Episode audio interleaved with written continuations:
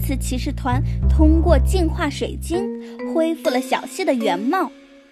接着，大家继续往森林深处探索。头顶的紫黑色云团格外瞩目。前方的树木大都已经枯萎，叶子上散发着腐烂的味道，地面更是被腐蚀得斑驳不堪，而且一阵阵腥臭的气味漫布四周。雷宝说：“这个紫黑色云团应该就是酸雨云团，看来这里的环境是被酸雨腐蚀所致。”奇尼说。这里的腥臭味气体可能就是酸雨形成的原因，可是，在这面积如此巨大的森林里，想要找到空气污染源实在是难上加难。每当众人手足无措时，森林仙女都会随着一阵薄雾出现。仙女对大家说：“恭喜你们通过了第二关废弃工厂。”现在这里是第三关酸雨云团。近些年，次次星球各个村庄的村民都把垃圾堆放在森林东部的空地上，每次都直接用火烧掉。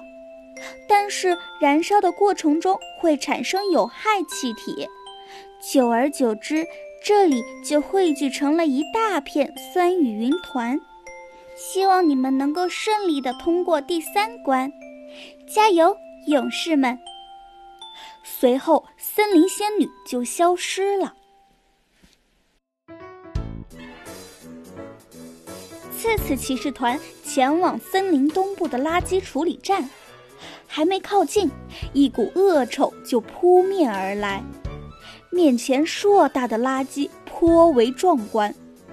各种各样的垃圾都堆砌于此，比如工业生产加工过程中产生的工业垃圾，还有一些生活垃圾，主要是厨房垃圾、废塑料、废纸张、碎玻璃、金属制品等等，脏臭杂乱，实在是令人惨不忍睹。奇尼举起手中的净化水晶，对准垃圾山，一道亮光之后，竟被一扫而空。奇尼对伙伴们说道：“虽然我们处理了这里的垃圾山，但是如果以后人们依然这么乱哄哄的乱扔垃圾的话，还是会出现第二座、第三座垃圾山。我们应该建立一个垃圾分类回收站。”给村民们普及更多的垃圾分类知识。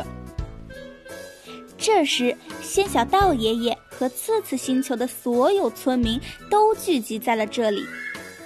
爷爷拿给奇尼一个超高音质扩音器，对次次骑士团投来肯定的眼神。原来，仙小道爷爷自从知道了森林仙子的求助之后。就前往次次星球的各大村庄，召集了全部村民，开展次次森林救援行动。爱护环境，人人有责。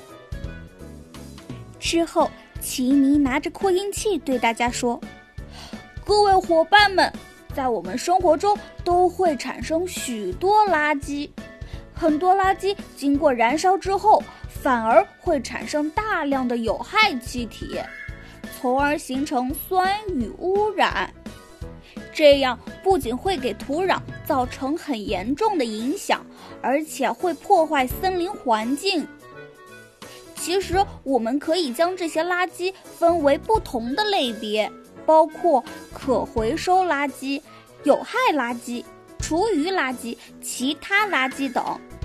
这样就能够将这些垃圾得到有效的处理，也可以针对于不同的垃圾采用不同的处理方式。接着，村民们纷纷动起手来，跟刺刺骑士团一起制作了垃圾分类箱。大家很感谢奇尼一行人的帮助，也很愿意在接下来的森林守护中贡献自己的一份力量。不积跬步，无以至千里；不积小流，无以成江海。相信众人的点滴之力，也能汇聚成巨大的力量。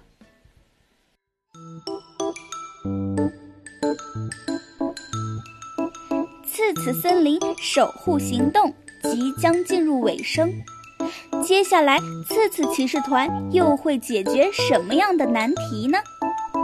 请收听下一集《用爱浇灌的树苗》。